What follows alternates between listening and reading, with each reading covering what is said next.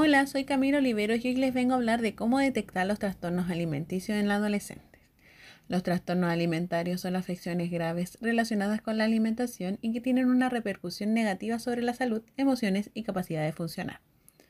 Los trastornos alimentarios más comunes son la anorexia, la bulimia y el trastorno alimentario compulsivo. Es importante poder detectar a tiempo un trastorno alimentario para poder evitar consecuencias negativas.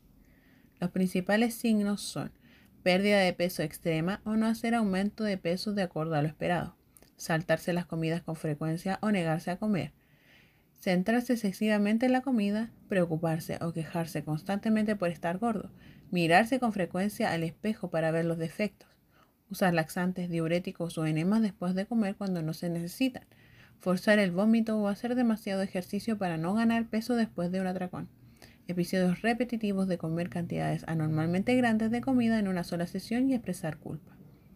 Si tú o algún cercano tiene estos síntomas o signos de trastornos alimenticios, es importante que consulten con un especialista.